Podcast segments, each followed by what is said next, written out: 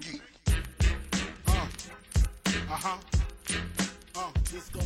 Yo, la vidéo d'aujourd'hui sera un peu courte puisque ce matin j'étais un peu fatigué et je me suis dit tant qu'à faire, on va en profiter. J'ai donné des évaluations aux élèves. Donc tu sais maintenant qu'il y a des professeurs, lorsqu'ils donnent des évaluations, c'est juste qu'ils sont en fait, sont fatigués, ils n'ont pas envie de faire cours. Comment on a, pourquoi on a fait des évaluations? C'est aussi pour les mettre en condition. Ils pensent qu'il suffit de connaître le cours pour réussir une évaluation. Et c'est vraiment pas cela. Je donne l'exemple de la configuration de ce matin. Je leur ai donné des exercices de fin de chapitre. Donc, j'ai pas été chercher très loin. J'ai pris leur manuel. J'ouvrais au chapitre qu'on étudiait et j'ai cherché les exercices qui sont tout à la fin du chapitre. Donc, pour ceux qui sont en première terminale, ce sont des chapitres type bac. Donc, euh, ils voient un peu ce qui, euh, ce qui les attend au bac. Surtout, je leur ai donné un temps. Ils avaient accès aux cours, ils avaient accès à Internet. C'est juste qu'ils ne pouvaient pas me parler. Donc, c'est chacun travaille dans son coin. Il a accès à toute la connaissance du monde, sauf la mienne, et euh, il doit se débrouiller. Donc, ça pouvait être 20 minutes, 40 minutes, voire une heure. Et le but, c'est vraiment qu'ils voient s'ils sont prêts à faire ce type d'exercice. Et même s'ils ne sont pas prêts, c'est une bonne nouvelle parce qu'au moins maintenant, ils le savent. Le deuxième intérêt de ce type d'exercice, donc ce type de mise en situation, c'est que euh, s'ils ont du mal à faire un exercice en 20 minutes ou une heure, alors qu'ils ont accès aux cours, ils ont accès aux cours du manuel, alors qu'il y a des cours à l'école, ils ont accès à Google, YouTube, tout ce, qui, tout, ce qui, tout ce dont ils estiment avoir besoin, s'ils ont du mal à réussir l'exercice avec ça, ça va donner quoi en évaluation? Alors, les évaluations à l'école, généralement, sont moins compliquées que les miennes. Parce que justement, qui peut le plus, qui peut le plus, peut le moins. Donc, je leur donne toujours quelque chose de plus compliqué pour, euh, ben, pour qu'ils aient plus de chances de réussir à l'école. Par contre, quand je leur donne un type bac, ben, c'est ce qui va tomber au bac. Du moins, euh, c'est ce qui peut tomber au bac. Ça ressemble fortement. Donc pour les terminales notamment, c'est euh, ben, c'est dangereux en fait de ne pas réussir à l'entraînement et de penser que le jour, euh, le jour de l'évaluation, le jour de la compétition, ils seront prêts. Donc ça leur permet de, de voir un peu, de revenir dans la réalité.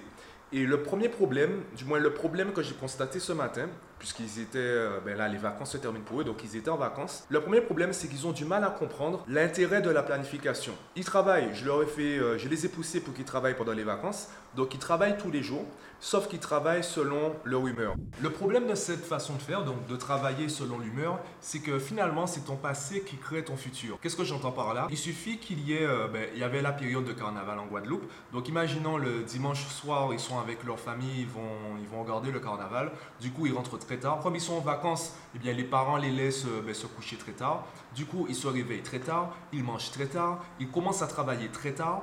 Et comme ils sont encore fatigués parce qu'ils ont passé, même s'ils ont fait une grasse matinée, eh bien, ils ont beaucoup marché durant le carnaval, donc ils ont, euh, ils ont de la fatigue dans leur corps, eh bien, ils, euh, ils ont du mal à travailler. Ils sont moins concentrés, moins productifs, ils fatiguent beaucoup plus vite. Et ça, ça se répète sur toute la semaine parce qu'en plus, ils sont en vacances, donc ils continuent à passer des nuits blanches, ils continuent à regarder plus de séries. Comme ils sont en vacances, ils se reposent plus que durant la période scolaire. Donc finalement, juste parce qu'ils sont sortis le dimanche euh, en fin de journée, eh bien, tout le travail de la semaine se retrouve modifié. Et il faut vraiment qu'il y ait un bond au niveau de l'humeur pour qu'ils puissent rattraper le manque de travail. Et moi, ce que je leur dis, c'est que justement, c'est ton futur qui doit créer ton passé. Ça veut dire quoi? Eh bien, ils ont des objectifs, donc il faut qu'ils aient des objectifs. Et euh, à partir de cet objectif, ils peuvent définir les étapes intermédiaires, donc les actions à mettre en œuvre pour atteindre l'objectif. Et d'ailleurs, j'ai fait un point avec eux à ce niveau. Travailler, ça veut dire quoi? Travailler, ça veut dire réaliser des actions qui nous permettent d'atteindre un objectif. C'est pas forcément scolaire, c'est pas forcément, forcément professionnel. C'est une définition qui est assez large et qui englobe une multitude de tâches. Donc, lorsqu'ils disent je travaille, ça veut dire quoi? Il faut définir quelles sont les, tâches qui appartiennent au travail et il faut les planifier dans la semaine. Il faut planifier aussi les heures parce que si j'ai prévu de travailler tous les jours à 10 heures puisque c'est les vacances, il faut que je mange plus tôt. Il faut que je me lève plus tôt. Et pour que je me lève plus tôt, il faut d'abord que je me couche plus tôt. Donc ça m'oblige à revoir les journées précédentes qu'est-ce que je dois faire et qu'est-ce que je dois m'empêcher de faire pour, euh, ben, pour réussir à respecter mon planning.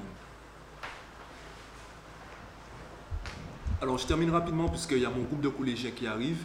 C'est justement une discussion que j'ai avec les parents concernant leur manière de parler avec leur enfant. Rapidement, tu ne veux pas que ton enfant travaille. Tu veux que ton enfant prenne de lui-même la décision de travailler et ensuite tu veux qu'il travaille de manière efficace. Il y a une nuance dans cela et pour cela, il faut que tu mettes en place certaines habitudes, que tu modifies légèrement ta communication pour arriver à ce résultat. Tout cela, je te l'explique dans mes publications sur Instagram et de toute façon mes formations disponibles sur mon site. Donc euh, je te laisse découvrir tout ça et moi je te dis à samedi prochain.